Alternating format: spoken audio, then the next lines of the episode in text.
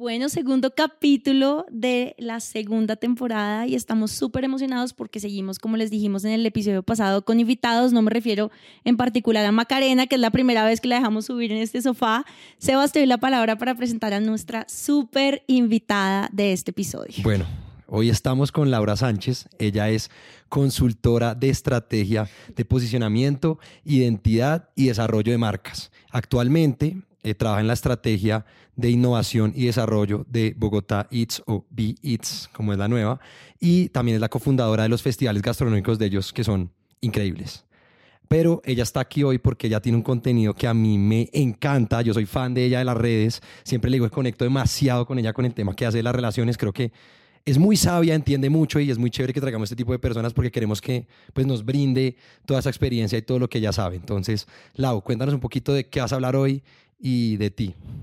Ay, muchas gracias. Lo primero es volverle a decir que soy súper fan, o sea, de su podcast, como lo veníamos hablando ahorita, de verdad me parece eh, que logra hablar del despertar de conciencia desde muchas facetas importantes para que se vuelva más digerible este concepto, es un concepto complejo.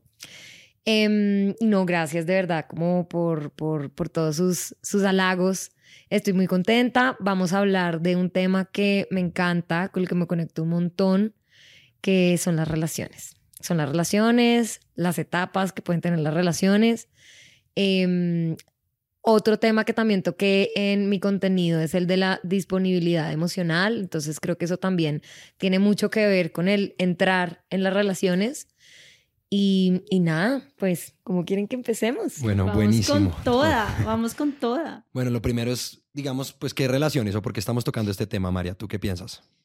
Bueno, o sea, el concepto de relaciones es súper amplio. De hecho, hace poquito en el curso de Tony Robbins que tomamos, le dedicó más de una hora a hablar de relaciones y es muy interesante ver cómo cuando empieza un concepto tan amplio, porque las relaciones son cualquier tipo de relaciones que tengas, el trabajo, los amigos, pero siempre llegan a este centro que son las relaciones de pareja, porque al final pues somos seres humanos que nos gusta vivir bajo ese modelo de relacionamiento y eh, creo que es de los tipos de relaciones que más nos traen retos y también nos traen felicidad. Entonces, eso es un poco como yo lo veo, las relaciones en todos los sentidos, pero aquí vamos a hablar de relaciones de pareja. En mi opinión, también las relaciones es como la parte más importante. O sea, sí, es chévere ser exitoso, sí, es chévere hacer mucha plata o, ser famoso, lo que ustedes quieran definir, pero creo que lo más importante es las relaciones. La calidad de las relaciones con la gente que haces determina la calidad de tu vida. Entonces creo que es un tema que es demasiado lindo y pues como dijiste hay relaciones con amigos, relaciones con la familia, pero las relaciones de pareja son las, pues, las más. Y creo que es de las decisiones más importantes y donde uno podría aprender mucho. ¿Tú qué crees, Lau?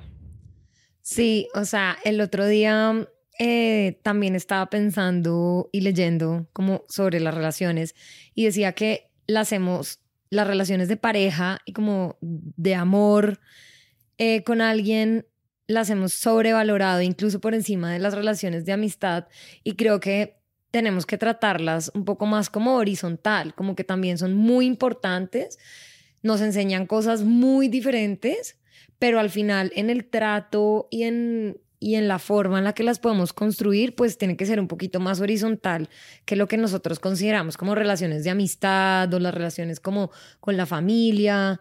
Em, pero creo que despiertan cosas que no despiertan las amistades, que no despierta la familia, y que nos enseñan de nosotros un montón, porque ahí sí son como, de todas formas, las personas con las que nos relacionamos son espejos, pero esto puntualmente es de verdad como lo más profundo de lo profundo de lo profundo del ser humano y es muy curioso como eso, como, eh, como eso, ¿no? O sea, que, que llegue como tan adentro y tan, y tan en las entrañas. Probablemente es donde más vulnerables estamos, hmm. porque con los amigos como que o sea, podemos hablar también que las relaciones con los amigos son retadoras, o sea, que tenemos eh, amistades muy profundas que también hay que trabajarles y hablar, o sea, no se toman a la ligera.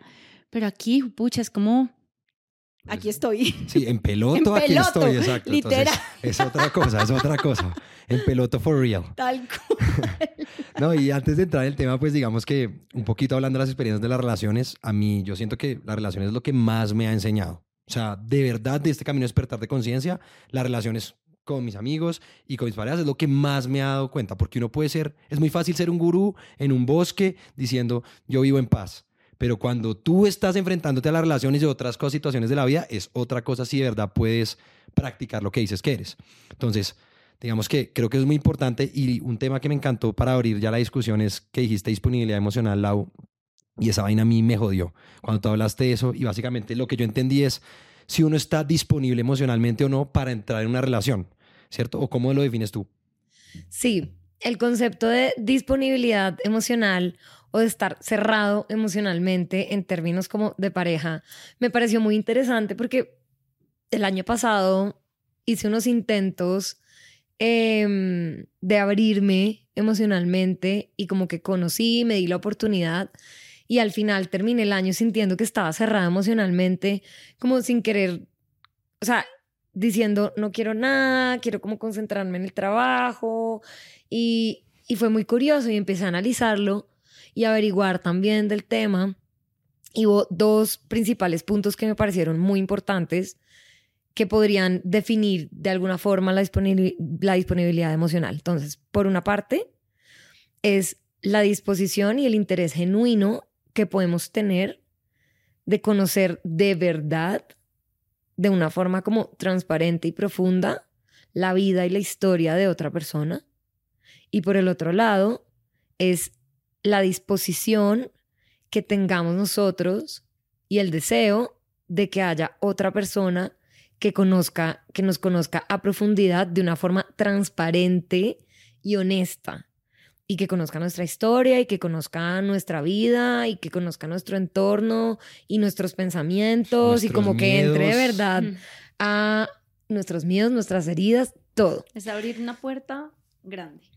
Y siento que sí, hay veces que uno pues simplemente está trabajando muy intensamente en uno y ni tiene ni tiempo ni energía para poder abrirse a conocer a otra persona, ni interés por las razones que sea, o del, del otro lado también, como que no estoy dispuesta, ni me siento segura, ni siento el deseo de que una persona me conozca a profundidad. Entonces, este concepto fue súper interesante para empezarlo a analizar em, desde la sinceridad que uno puede plantearse de querer o no una relación, porque siento que ahí empiezan también las razones por las que uno quiere una relación.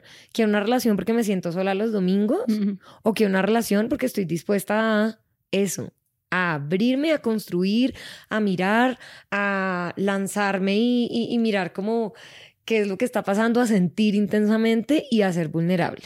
Y está el otro concepto que no sé si alguno lo quiere explicar, de el poder, de lo que significa entregarle el poder a otra persona cuando tú amas, estás cediendo el poder que se supone que uno tiene en uno, ¿no? Cuando está solito y como súper seguro, está cediendo el poder. Y eso es enamorarse al final. Antes de entrar en ese tema, porque me encantaría que tú lo explicaras, porque yo creo que tienes un concepto muy claro en eso, hablemos del que pusiste antes, porque en ese, en ese proceso de estar 100% dispuesto a que te conozcan, y, y yo creo que esto es una cosa bonita porque se me acaba de venir a la cabeza mientras tú lo explicabas, yo pensando en mi proceso, en mis relaciones, en, creo que en muchos, muchos años de mi vida estuve muy cerrada a eso. Y yo creía que eran más bien como fracasos de relaciones y en realidad era yo boicoteándolas todas. Y mi transformación que tuve en este proceso del despertar de conciencia en donde me conocí, conocí a la verdadera María Alejandra con su luz y su oscuridad y aprendí a amarla como nunca y a procesar quién soy yo. Solo en ese momento estuve absolutamente lista para decir, ok, vamos a dejar que alguien me conozca con mi luz y mi oscuridad y quiero conocer a alguien con su luz y su oscuridad.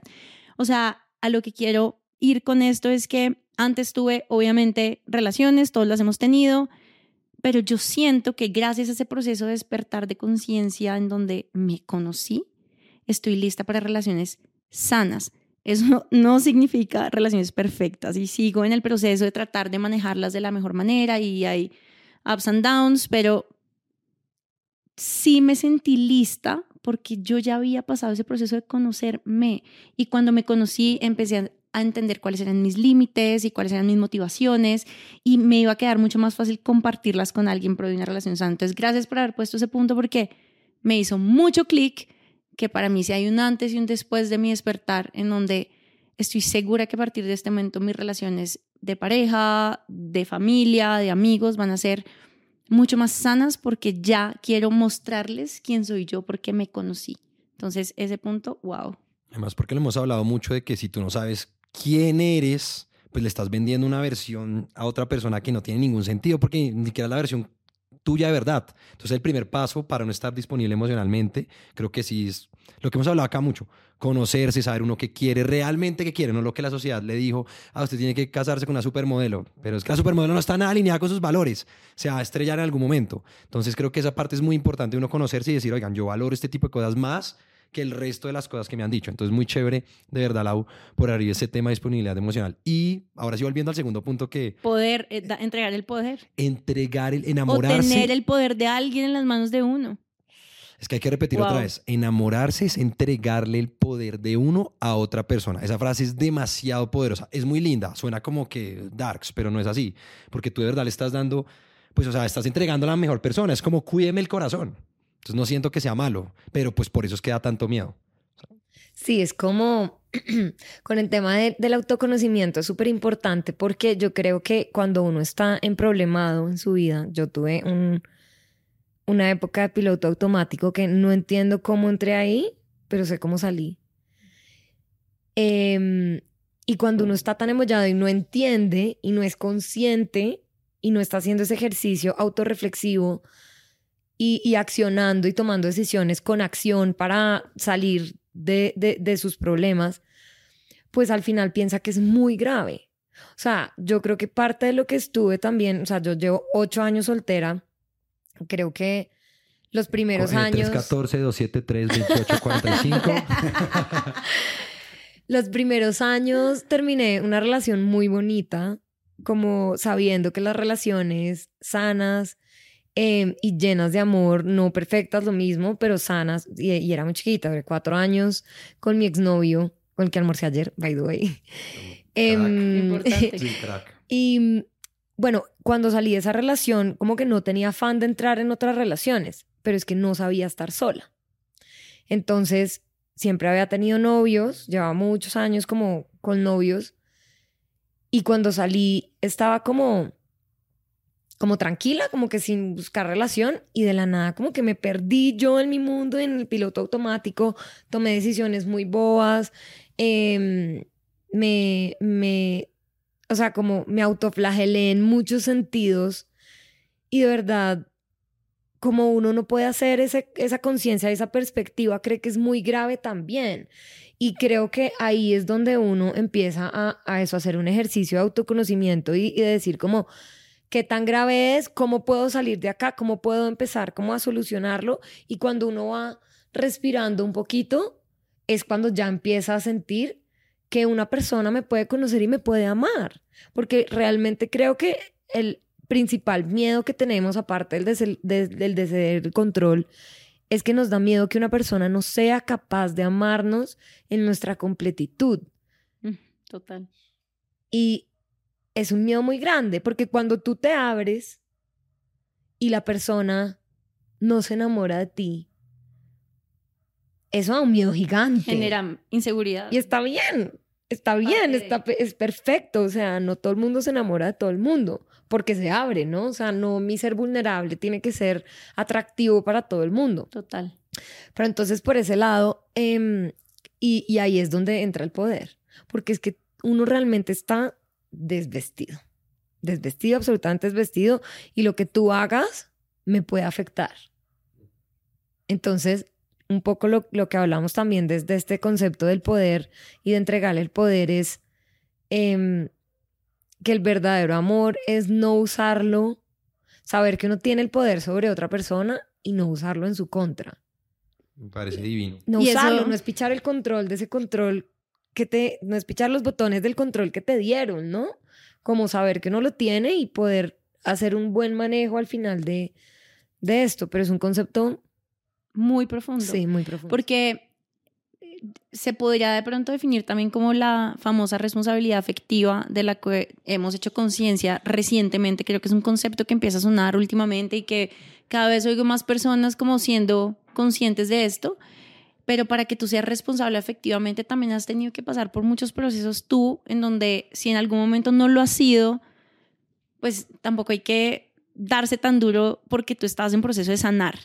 Pero la responsabilidad que tenemos es muy grande, entonces sí está bien que a medida que pasa el tiempo y vamos creciendo y vamos madurando, porque yo creo que también hace parte de la madurez que vamos adquiriendo con los años y con las experiencias, pues de verdad entendamos la responsabilidad que tenemos en nuestras manos, así como nuestra pareja lo tiene en sus manos, y es se empiezan a derivar un montón de temas importantes de esa responsabilidad afectiva. Entonces es hablar a tiempo, es establecer los límites, es eh, siempre tratar de mantener la transparencia eh, en las conversaciones, bueno, y más cuando, cuando ya pues se entra, digamos, en, en cualquiera de las fases que me encantaría que ahorita nos contaras de las fases de una relación, es en cualquiera de esas fases entra la responsabilidad afectiva, porque voy a contar aquí una anécdota y es, ahora obviamente una gran forma de conocer personas es por medio de las apps y ahí pues uno conoce mil personas y antes de eh, que pase de una simple conversación a una primera salida o a una relación, pues hay muchas experiencias, o sea, conoces a mucha gente, mucha gente y últimamente he oído que hay gente que está siendo responsable efectivamente en la primera salida. Y eso significa que desde el principio, si les interesa o no, te lo ponen sobre la mesa. Y es, no sé tú qué quieres, yo estoy buscando esto, sea una relación seria, sea solo tener sexo, sea cualquier cosa. Entonces, como, ¿tú estás interesado sí o no? Entonces, es como, bien, me estás ahorrando el camino o, o si me estás diciendo que quieres una relación seria y pronto yo no la quiero, me estás ahorrando, te estás ahorrando tú también como un episodio de frustración. Entonces, creo que la responsabilidad afectiva entra en absolutamente todas las etapas de, de una relación. Miren, a mí el tema que quisiera seguir, porque esto es la parte más importante, es al final, sí, la pareja tiene responsabilidad, pero no, la responsabilidad es de uno mismo y ya, es uno con uno. ¿Qué la otra persona le puede enseñar? Y es uno con uno. ¿Por qué les estoy diciendo esto? Porque así me gustaría que explicaras, Lau, que estuvimos hablando un poco de las cuatro fases que ella vivió, ¿cierto? Ya les voy a contar un poquito más para una relación. Y ahí lo que quisiéramos darles como unas herramientas o tips que nos podría ayudar a nosotros para entender bien por dónde nos vamos, ¿cierto? Digamos, a mí la plataforma OnlyFans no me ha ayudado nada en encontrar el amor. ¿No? No, Sebas, yo soy tu manager, tengo que moverme más. total, total, la estoy haciendo mal, la estoy haciendo mal. Entonces, no, Lau, porfa, cuéntanos ese proceso que me encanta. Sí, a ver, voy a contarlo desde mi experiencia. Em, después de muchos años conociendo a alguien que, o sea, como que me, con el que me conecté. O sea, como que me conecté y no me ha pasado y era como una cosa muy extraña para mí y, en verdad, y yo hasta le decía como me siento como una niña, como que esto es muy nuevo para mí. Em, pero identifiqué tres fases en ese proceso de conocerlo y de que entró a mi vida y salió de mi vida. La primera, para que la conversemos, es la de sentir. Entonces, la experiencia de sentir. Cuando uno conoce a alguien, cuando tiene interés, cuando tiene química o cuando tiene simplemente como unas conexiones y una familiaridad que uno no entiende y tampoco como que puede explicar mucho, pero es esa como llamada de atención, que también es del momento en donde uno empieza, bueno, las mujeres que, este es otro tema, pero que empezamos como a fantasear un montón y como, ah, me gusta, entonces será... Eh, Que vamos a durar un montón, Sí, o ¿sí sea, o como- no? o será el amor de mi vida, que, que, que es algo que uno tiene que... A mí me da risa porque con mis amigas cuando nos pasa eso, ya es como caigo en cuenta y es como loca, o sea, qué loca. Sí, loca, estoy o sea, a cinco años de aquí allá, o ya, sea, o sea, no. Pero se quieren E reír a los incluso- manes también es igual. O sea, a uno le traen un café y uno es como, wow, esa vieja, nos casamos, ya está uno picture en la casa con el No te perrito. creo. Sí yo siento pasa. que es Sí menos. te pasa, sí pasa, sí yo pasa, siento sí que es menos, yo siento que es menos. Em, pero en todo caso, creo que es, es, es, es chévere identificar cuando uno conoce una persona que le llama la atención y con el que hay algo. Y me parece también interesante. Ahí también hay una decisión. O sea, a mí lo que me pasa es un poco como que no lo exploro más. Y qué rico uno también tomar la decisión de explorarlo. Es como, y de aceptarse uno mismo como me llama la atención esta persona. Tengo la intención de, de, de, de, de ver y de sentir, ¿no? Deli. Eso es Em, deli. Ajá. Eso es y, deli. Sí. y, y como darse esa oportunidad, sobre todo yo lo hablo pues desde la experiencia de tantos años soltera, y, pero ahí, desde ahí empieza el miedo, ¿no? Empieza uno como, uy, uy, como, como a sentir Sí, inseguro, miedito. como que está pisando sobre arena movediza.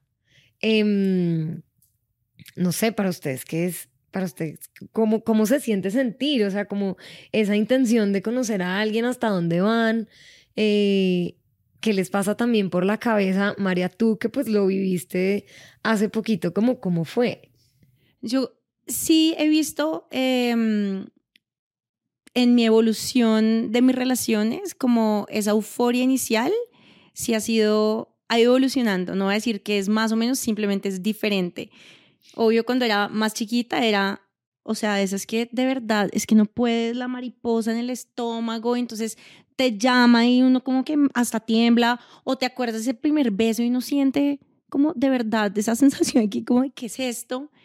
Y en mis últimas, digamos, como relaciones, esas primeras eh, encuentros, semanas, donde uno se está descubriendo y está sintiendo, ahora siento que son como más, menos eufóricas, como que son más down to earth. Em, probablemente desarrollé más mi intuición, entonces me siento conectada desde otras perspectivas y eso fue algo que hablé hace poquito y ahora que lo pones, es dejo que la conexión, y lo he pensado más, sea más de almas que material o física. Entonces, sí he logrado conectarme con esas personas que han sido, digamos, como importantes, más del alma. Y eso no le resta importancia a la química o a lo que significa un beso, pero sí es otro tipo de conexión. Entonces, sí he- ha, ha evolucionado un montón esa primera fase de sentir. Qué lindo. Uy, no, en mi experiencia y lo que hablamos de disponibilidad emocional, Lau me hizo pensar porque yo, yo, ella hizo una gráfica donde uno ponía cómo era la disponibilidad emocional, es decir, si uno está más abierto, ¿cierto? O menos abierto y una línea del tiempo. Entonces imagínense en el eje vertical, disponibilidad emocional de menos a más. Y en el eje horizontal, los años de la vida. Y uno empieza a trazarse eso y se da cuenta que disponibilidad emocional súper abierto, se enamora, más disponibilidad emocional feliz, feliz, termina y es una bajada en picada así. Se cerraron, se Sí. cerró Se esa cerró, disponibilidad. exacto. No existe exacto. cerrado bajo la puerta, o sea, me voy a volver gay, yo estoy haciendo malas cosas, no fue por acá. Y vuelves otra vez en ese proceso a abrirte un poquito, a poquito, poquito, vuelves a abrirte y con esa alguien. Pero me sorprendió que lo mismo que tú decías, María, ya mi caída no era tan drástica, ¿me entiendes? O sea, no me abría tanto ni mi caída era tan drástica. En vez de tener como unas subidas muy altas, era como menos. Y creo que es Sí. por eso, porque los encuentros, bueno, uno ya se conoce más, los encuentros son como más por las razones correctas, desde el alma y no tanto el otro. Entonces los golpes no son tan duros y uno también como que los pilotea más. Entonces eso me encantó de, de sentir. Y al final como que quería decirles de sentir es de Eli. O sea, esa parte que a uno le gusta es, Es como, wow. Hay un momento donde uno da miedo y uno dice, uy, me gusta mucho, la tengo que mochar porque yo estoy en otra cosa. Pero no debería como que no pensar así, sino decir, oiga, voy a seguir sintiendo y ver qué pasa. ¿Qué pasa si uno sigue sintiéndola? O sea, si yo sigo sintiendo, me gusta, me gusta, me gusta. Esa ¿cuál es la siguiente fase. Esa es la siguiente fase que yo la llamé la... Ah, bueno, no. Antes de eso, para, para la experiencia eh, fase 2 que se llama saltar al agua, encanta. uno tiene que estar o disponible o no disponible, porque pasa que, listo, uno conoce a alguien y pueden los dos saltar al agua o solo salta uno, pero igual como que se sigue ahí eh, trabajando la vaina. Sí, como en la fase de sentir, ¿no? O sea, como en esa primera. Pero cuando es uno y quiere decidir explorarlo con toda, toma la decisión de saltar al agua. Yo lo hice, o sea, es que lo identifiqué perfecto, porque como me sentía como una niña otra vez, o sea, de verdad a mí no me pasaba esto hace muchísimos años. había pasado unos momentos muy duros. De hecho, cuando lo conocí estaba también, o sea, en un momento muy oscuro y desde ahí como que, que encontramos un punto de encuentro. Pero un punto en donde yo dije, ¿cómo es que yo le decía? Ya, me entregué, me entregué. me suena como a canción. Lo molestaba, lo molestaba y le decía así, como, me entregué, me entregué, me entregué. Está muy lindo, está muy lindo. Pero, pero, pero entonces, bueno, listo, cuando uno salta al agua, ahí es donde empieza a, a, a nacer y a identificarse todo esto que se, que se habla de los reflejos y los espejos, ¿no? Entonces es todas las inseguridades empiezan a salir a flote, las heridas, em, se, se, empiezan a despertar un montón de cosas que uno ni siquiera sabía que tenían, porque además también depende de la persona, ¿no? Como de la forma de ser de la persona, si no está siguiendo patrones o no está siguiendo patrones, de lo que puedas aprender, de la forma, o sea, como que de verdad depende mucho todos estos eh, pececitos y pirañitas que empiezan así como a saltar cuando uno ya, entonces uno ya saltó, está en el agua, está ahí como chapoteando, no sé qué, o sea, igual bastante trabajo estar como en el agua. Y ahí es donde creo que uno tiene que ser más observador que nunca, porque sentir es muy especial, pero creo que no es la única razón por la que uno debería estar o no estar en una relación. Porque como nos hace falta sentir, o sea, por ejemplo, en mi caso era, yo siento mucho y siento con mucha intensidad todo. Es mi, es mi esencia. Y creo que todos los seres humanos buscamos sentir al punto de quemarnos, ¿no? Sobre todo en el amor, como no de quemarnos hacia lo negativo, pero como que te atraviese absolutamente todo, porque además eso nos enseñaron del amor, ¿no? Como como, como, eh, como ese nivel y ese como, como, como esa droga que tenemos que sentir todo el tiempo. Entonces creo que también ese concepto de estar en relaciones hace que cuando haya relaciones que nos hacen sentir bueno o malo como demasiado intensamente, nos quedamos. Por eso, porque sentir es delicioso, porque sentir es una necesidad humana, al final también nos enseña un montón, pero creo que entonces en ese momento en donde uno salta al agua es donde uno empieza a poder observar y tener también perspectiva de para lo que realmente sirven las relaciones, que es un poco como pues para trascender, para aprender, para evolucionar, para construir. Yo creo que sí tenemos que tener un poquito más de conciencia cuando entramos en las relaciones en que lo que queremos o lo que necesitamos o lo que nos conviene son relaciones sanas. No son relaciones en donde las relaciones sanas no necesariamente es que todo es color de rosa y estamos enamorados y el enamoramiento, pero relaciones sanas son lugares en donde estamos eso, aprendiendo, no haciéndonos daños mutuamente o uno mismo decidiendo estar en lugares que no, les, no, le conviene. Entonces, creo que en ese proceso, cuando uno salta y cuando aparecen como todas estas pirañitas y también todos estos pesitos de colores divinos a, a saltar, uno tiene que ser más observador em, de cuáles son las heridas que están despertando, de uno y del otro también. O sea, como que de eso se trata la saltada al agua, ¿no? Dijimos que es, disposición a conocer en profundidad al otro y a dejarse conocer uno mismo también y conocerse mutuamente en el proceso. Entonces, pues no sé, yo, pues por ejemplo, Sebas, ¿tú qué opinas de, de esa parte vulnerable en donde empiezan a aparecer esas heridas también? Y cómo se gestiona, porque creo que esa gestión es un poco también lo que hablamos, que el error no es que aparezcan, porque siempre va a aparecer. Conocer a otra persona siempre va a despertar eso. El error es no tener conciencia de lo que está pasando. Uy, tú tocaste un tema, pero es increíble porque desafortunadamente, bueno, afortunadamente yo me di cuenta de la importancia de observar cuando acabé mi última relación. Y una tusa horrible.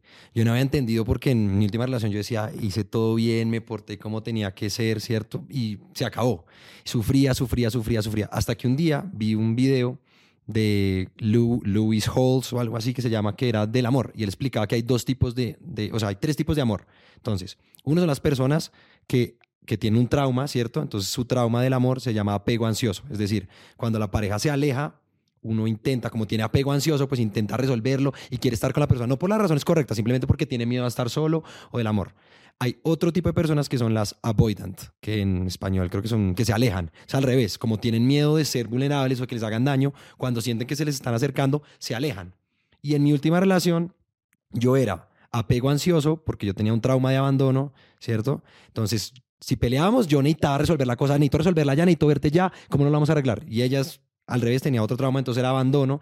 Aléjese de mí, necesito solucionar mis cosas, entonces era un círculo vicioso de sentir horrible. Yo sentía demasiado amor, pero cuando peleábamos sentíamos mucho dolor, entonces era una cosa muy tóxica que, pues, que me, me costó mucho, que yo pensaba que era amor, pero era apego. Entonces, están esos dos, apego ansioso y avoidant. La importancia es cuando uno observa y uno entiende, uno puede tener la mezcla de todas, ¿cierto? Pero cuando uno entiende cuál es el trigger más grande, puede regularse y entrar en esa tercera fase, que es las personas que sí están como en balance y entienden qué es lo que, o sea, si yo ya sé que yo tenía un trauma de abandono, ¿cierto? Y, y tú me trigueas y yo necesito resolver la cosa, pero mi otra persona es avoidant, pues tú puedes decir, no, venga, bajarle el tiempo, el espacio a ella, yo también me calmo, no la necesito buscar porque, porque es apego, es ansiedad, y, y, van a poder resolver las cosas desde otro punto de vista y desde otra forma. Entonces, observar, conocerse a uno para poderse gestionar y entender cuáles son los triggers. Ok, yo tengo un trauma de abandono. Si no me escribes en un día, yo voy a estar así, ah, ¿por qué no me escribió esta persona? Y voy a yo a escribirle. Eso, eso no tiene sentido porque ahí es que se crea este ciclo, ¿cierto? Entonces, es, esa parte creo que es muy importante observar, conocernos. Yo cuando entendí lo del trauma de abandono, terapia a muerte hasta quitarme eso. Y me ayudó mucho porque ahora yo sé que en las próximas relaciones que yo entre, pues no voy a entrar con ese trauma, o si me triguean la herida, pues yo creo que voy a poder ser más... Identificarlo. Identificarlo, claro. oigan, me está doliendo porque, ok, calma, pero esto sí es porque yo la quiero buscar o es por mi herida. No, sí, yo sí la quiero buscar, ok, tiene sentido yo mandar mensaje, no porque me duele, ¿sí? Entonces, ese tema está divino de observar, entender nuestras heridas, nuestros traumas, ¿cierto? ¿Y qué otra cosa dirías que nos puede servir? Yo creo que mm, dentro del proceso de, de saltar al agua con alguien también es entender si la persona, o sea, son los acuerdos, ¿no? Entonces, hay varias cosas. Lo primero es la compatibilidad. Yo hablo mucho, es desde mi perspectiva, yo siento que uno tiene que tener un nivel de conciencia, ahora que hablamos del despertar de conciencia, pero un nivel de conciencia no tan lejano para que uno pueda hablar el mismo idioma. Porque al final, listo, tú identificas, haces terapia, identificas tus, eh, tus heridas, tus traumas, pero ¿y si la otra persona ni siquiera está en ese nivel, creo que la conversación y la construcción es demasiado, hay, una, hay, hay un gap y hay una fricción muy grande. Entonces, por ejemplo, en mi caso pasaba así, y yo le explicaba y era como, hay un gap muy grande en, el, en la forma en la que yo estoy dispuesta a construir y en la forma en la que tú puedes y estás dispuesto a construir y no va para ningún lado porque por más identificados mis cosas, eh, mis temas, si tú no los tienes igual de identificados o no entiendes y no puedes tener estos ojos observadores también hacia el otro, que creo que es súper importante, porque volvemos a lo mismo, la intención también es querer conocer al otro, ¿no? No solamente, ah, yo estoy aquí, es como realmente qué es lo que pasa en tu vida, cómo nos podemos acompañar en el proceso y ahí es donde empiezan los acuerdos. Entonces, si tú tienes esta herida de abandono y el otro tiene esta herida eh, donde lo que quiere es evitar, ¿no? El sufrimiento y el dolor. Exacto. Pues entonces, uno de los acuerdos es entenderse con el otro y saber que cuando se disparen, van a, o van a darse el espacio, o van a poderlo hablar mejor, o van a tener como esa compasión frente a la herida del otro. Pero si tú no puedes tener esas conversaciones y no eres como, no, es, no estás en un nivel de compatibilidad mental y de conciencia, pues no tiene sentido estar ahí. Entonces lo que me pasó en mi caso fue como, de verdad, ya lo intentamos muchas veces. O sea, ya ya llegamos acá, ya lo intentamos. Yo la verdad soy que creo que ahí entra el tema y es la comunicación. O sea, es, uno tiene que comunicar todo y es la verdad. O sea, como me siento así, esto es lo que despertó en mí, em, me estoy sintiendo segura, eh, sobre todo como con esas, esos espejos de aprendizaje, ¿no? Que son como los que lo hacen trascender después a uno, pero creo que es muy importante saber si uno puede o no puede llegar a acuerdos y está hablando en un idioma por lo menos parecido, no todo el mundo. O sea, yo no estoy esperando una persona que tenga todo resuelto y tampoco lo tengo todo resuelto, pero que uno pueda hablar el mismo idioma me parece súper necesario y hablar con demasiada honestidad cuando tú hablas de, de, la comunicación y de lograr como que las dos personas estén siempre en la misma página, yo creo que ahí se me viene a la cabeza un reto muy grande y es manejar esas expectativas. O sea, nosotros sí queremos y una expectativa que tenemos al entrar en una relación es que precisamente la otra persona logre comunicarse con nosotros eh, de la forma en la que nosotros queremos y es ahí cuando viene como este reto de administrar em, la, la expectativa respetar el proceso del otro y no tratar de controlar eh, el resultado y cómo se dan las cosas. Hace, eh, en nuestro último episodio hablamos precisamente de las expectativas y cuando yo lo traigo a este tema que hoy estamos hablando, que son las relaciones, pues realmente para mí ha sido un reto muy grande y es primero a los hombres y no quisiera como generalizar el tema de género, pero a los hombres les cuesta un poquito más hablar que a nosotros. Para nosotros hablar es como y nos abren esa puerta y, eh, o sea, nos, nos dieron el go y no paramos.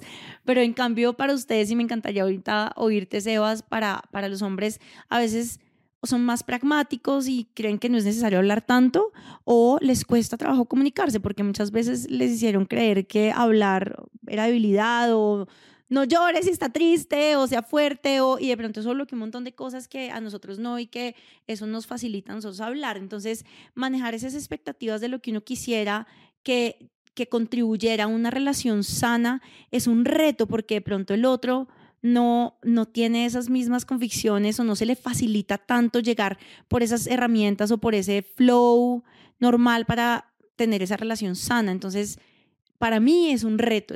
no quisiera dejar ese tema de las expectativas y decir que no haya nada de expectativas porque rico también tenerlas, es sano, es, es eh, eh, hay ilusión cuando uno dice mi expectativa es que esto salga bien, ¿no? Entonces, ¿cómo tratar de equilibrar eso y también las expectativas en pareja, ¿no? Porque las expectativas de uno y las expectativas que uno construye diciendo, oiga, venga, planeemos algo, vamos a, vamos a, irnos a vivir juntos o vamos a planear un viaje. Entonces, eso simplemente les dejo sobre la mesa que para mí ha sido un reto, como esperar del otro que haga las cosas como yo las tengo en mi cabeza y que efectivamente, obviamente así no se van a dar, se dan de otra forma completamente diferente. Entonces, manejar esa frustración. Entonces, quisiera oírte, Seba, saber tú qué opinas, porque obviamente cuando es de hablar, pues obviamente nosotros hablamos muchísimo. No, pues digamos que yo creo que las dos han hablado de un tema muy importante, ¿cierto? Y las expectativas al final creo que es comunicación honesta, o sea, es cómo yo logro comunicar lo que quiero para que la otra persona pues o cambie su modo de actuar o se, se llegue a algún tipo de, de, acuerdo para poder avanzar. Y sí, estoy de acuerdo que, que, cuesta, no sé, digamos que yo, yo diría personalmente no lo puedo generalizar, a mí hablar de mis sentimientos no me molesta, pero me he dado cuenta que que yo nunca pienso en la otra persona, ¿sí me entiendes? Yo comunico lo que yo quiero y no estoy pensando en la otra persona y después usted me hace caer en cuenta que el hablo decía, oigan, es que también es interesarse por ponerse en los zapatos del otro. Entonces, ese, ese tema sí me tocó y, y quiero dejarles esto que creo que es un game changer en el tema de comunicación y es una técnica que nos mostró en el curso de Tony Robbins, que básicamente él habla de una metodología SO, que eran tres letras, S-E-W. Y está fácil, porque ese es sentimientos, o sea, lo que yo estoy sintiendo en mi cuerpo en este momento. ¿Y por qué es importante? Porque no te lo pueden irrefutar. O sea, la otra persona no sabe cómo te estás sintiendo. Esto es tuyo, tu experiencia, y es la verdad. Entonces digo, pucha, me está, estoy, siento un dolor en el pecho o siento un dolor en el corazón. Después viene la E de emociones. Y este dolor en mi corazón me hace sentir triste, me hace sentir ansioso. Lo mismo, es irrefutable porque estoy hablando de mí y es mi experiencia. Y ahí cuando ya le digo esto, puedo eh, aplicar el What do I want o What do you want me to do, ¿cierto? Que es el, la W, que es lo que decías de qué es lo que quiero hacer o qué es lo que puedes hacer por mí. Y una ahí ya pide eh, el acto. Oigan, por favor, cuando sé, salgas de fiesta y vas a llegar a las 6 de la mañana, mándame un mensajito, porque eso me hizo sentir triste. La otra persona puede tomar como quiera esa, esa respuesta, ¿cierto? Al final tiene que tomar la decisión si quiere cambiar o no quiere cambiar. Entonces, súper importante que se comuniquen honestamente. Desde esta metodología sirve mucho porque es hablando desde el punto de uno y comunicando qué es lo que quiere, cuál es la expectativa que quiere de la otra persona. Entonces, pues ahí se los dejo. Pero hablando de eso, Lau, entonces, si se llega, que creo que es muy sano, llegar a acuerdos, ¿tú qué piensas de los acuerdos para una relación? Yo creo que empiezan desde las expectativas, o sea, porque precisamente cuando se avivan esas heridas, ¿no? Y cuando nos tocan y, o cuando pasan cosas que nos molestan, ahorita que estabas hablando, creo que uno puede vivir las expectativas en tres grupos. Las expectativas base, que son desde el autoconocimiento, eh, eh, hablando de, relación de, de relaciones de pareja, de lo que yo quiero en una persona mínimo para poder construir una relación sana respeto, honestidad, em, cariño, eh, comunicación, ¿no? Esas son expectativas. Todas las expectativas nos pertenecen solo a nosotros. O sea, son cosas que yo estoy trazando mías. Otras que son de cómo yo espero que sea o actúe la otra persona conmigo, que también son mías, que creo que esa es la más difícil de administrar. Es durísima. Porque cuando se avivan heridas y necesidades, yo creo que uno tiene que darse cuenta. Cuando uno empieza a sentirse así, como que las cosas le tambalean, uno tiene que asumir la responsabilidad de que es algo que tengo que trabajar yo y que la otra persona no es la que va a cubrir ese hueco, ese dolor, esa herida. Y que entonces esa persona tiene que ser como yo estoy esperando para que yo no me sienta así, porque precisamente ahí está el aprendizaje. Es como, si yo me estoy sintiendo así, tengo algo que trabajar. Necesitaría y le estoy pidiendo a esta otra persona que sea X, Y, Z. Y de pronto la persona es que no es así. No es que no me ame, no es que no me eh, piense en mí, simplemente no es así.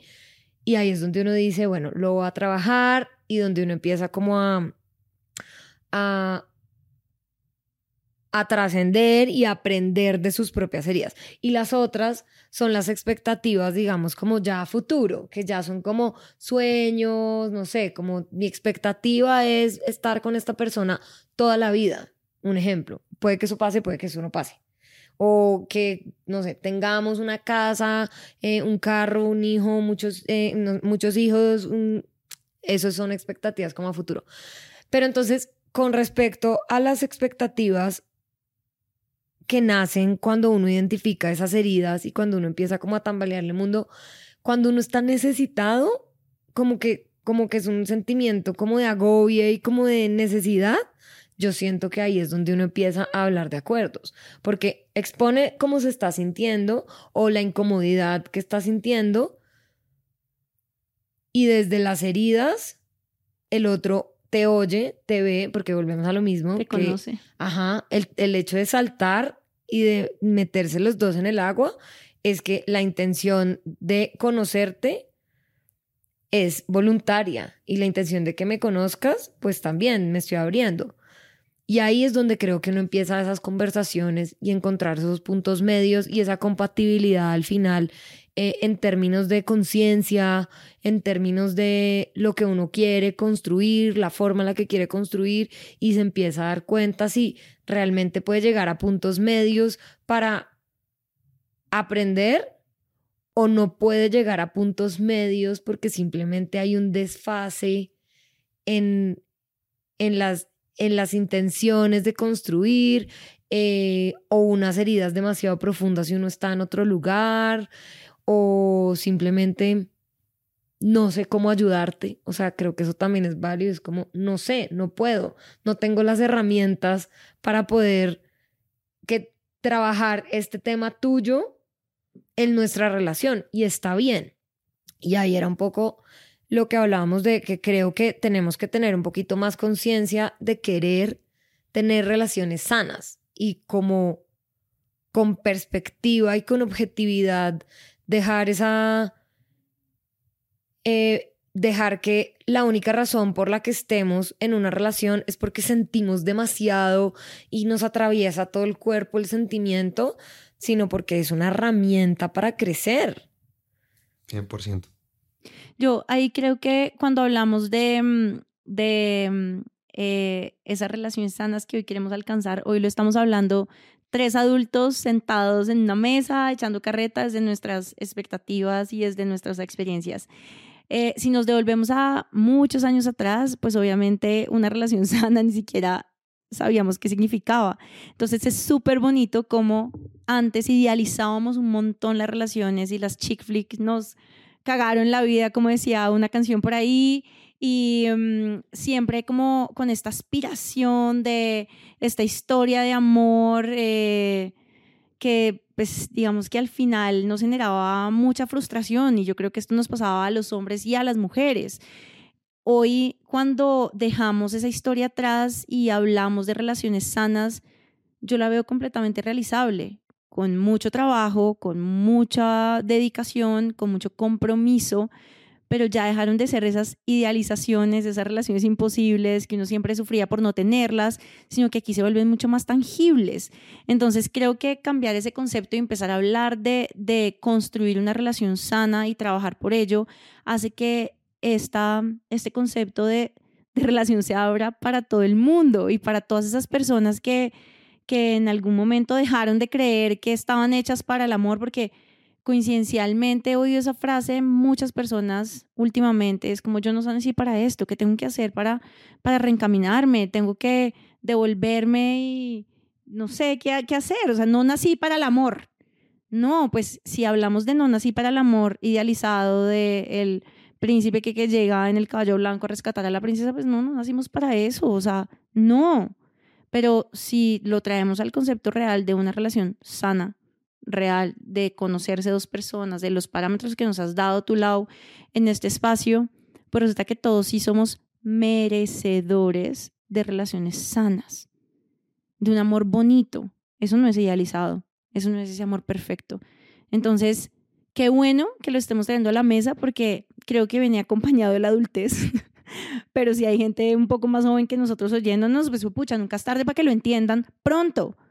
Sí se puede tener relaciones sanas, a punta de trabajo en uno, en responsabilizarse de uno mismo y sus propias emociones y de sus procesos y de estar obviamente abierto a hacerlo con los demás.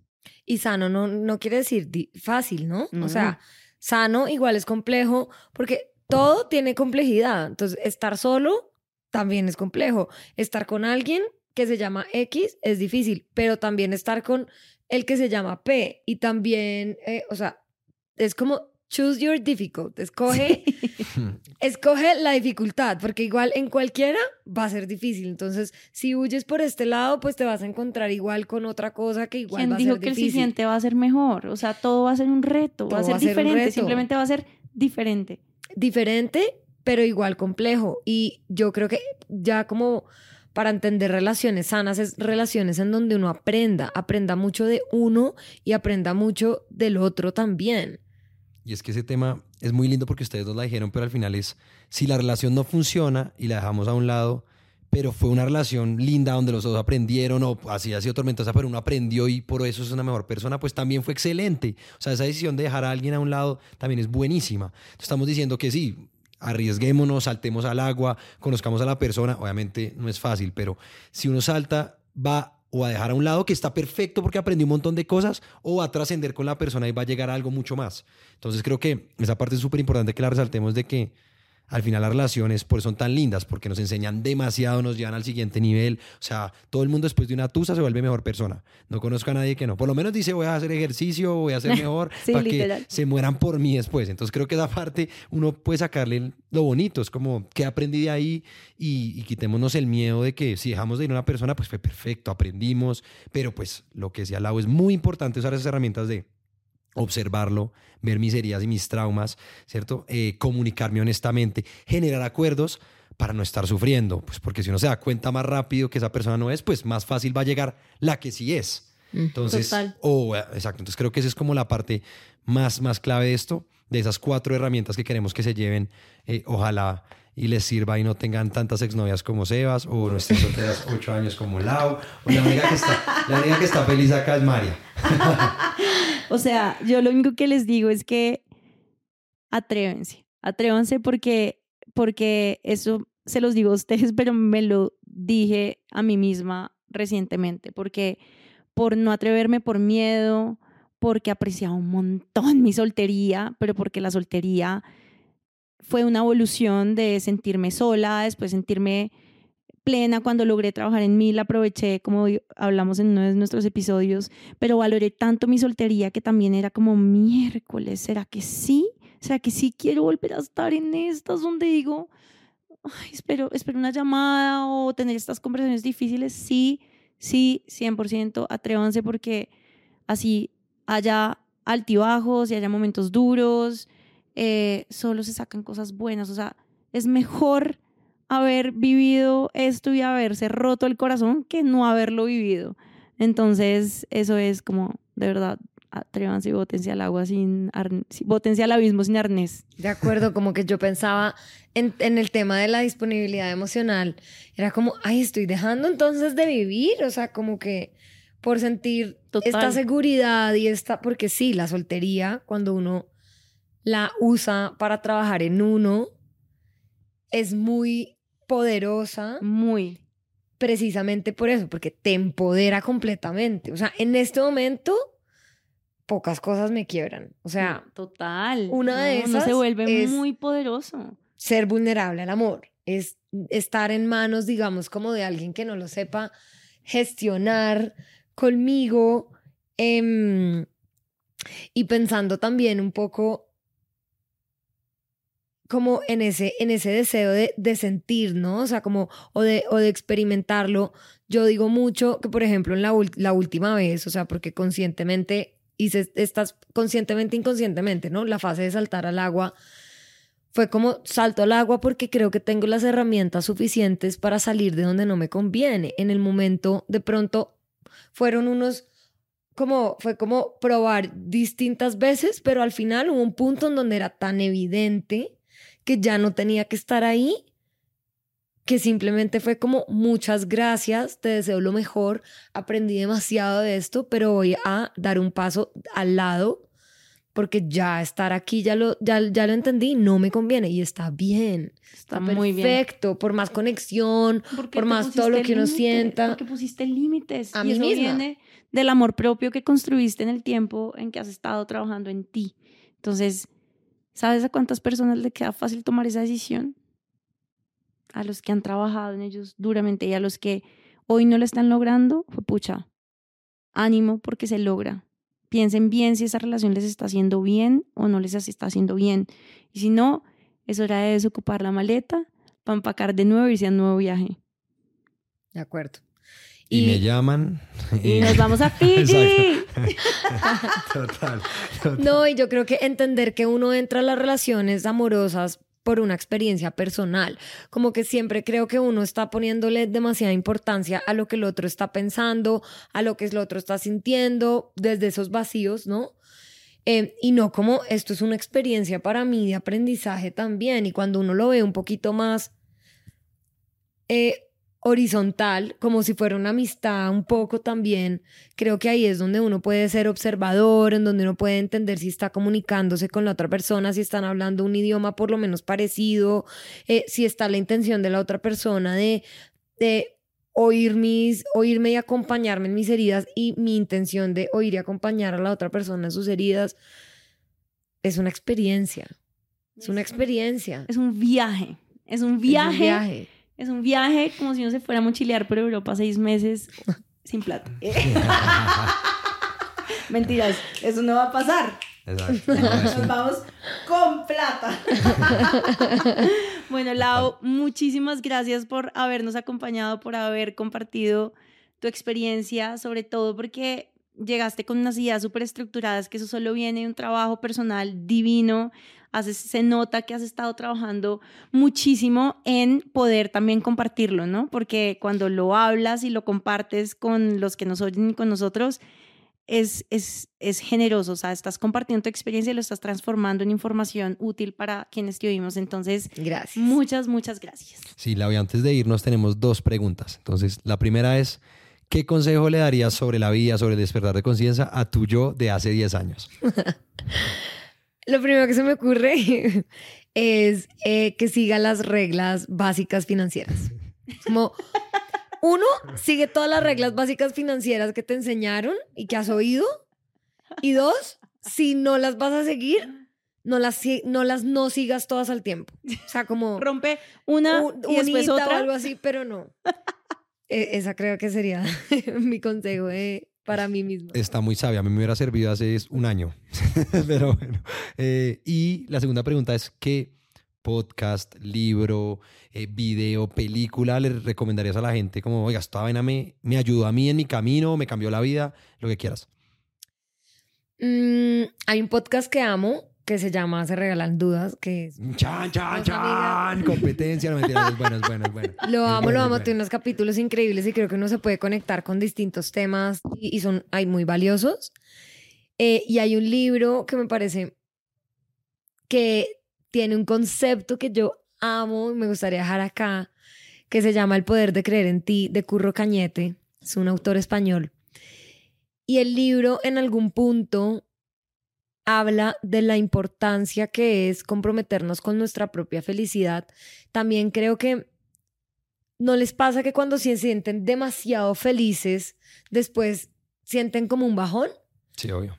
La sociedad nos ha enseñado que ser felices trae culpa, ¿no? Como que vivimos en una sociedad y en un mundo con tantas dificultades y, ta- y tan deficiente que al final el, el que está feliz debería sentir culpa, culpa, ¿no? Pero esto lo que habla es que comprometernos con nuestra propia felicidad es el acto de generosidad más grande que podemos tener con la humanidad y con las personas que nos rodean, porque las personas felices son buenas personas, entonces por inercia, así sea una sonrisa, ¿saben? Una sonrisa, un gesto, algo, cuando uno realmente está feliz.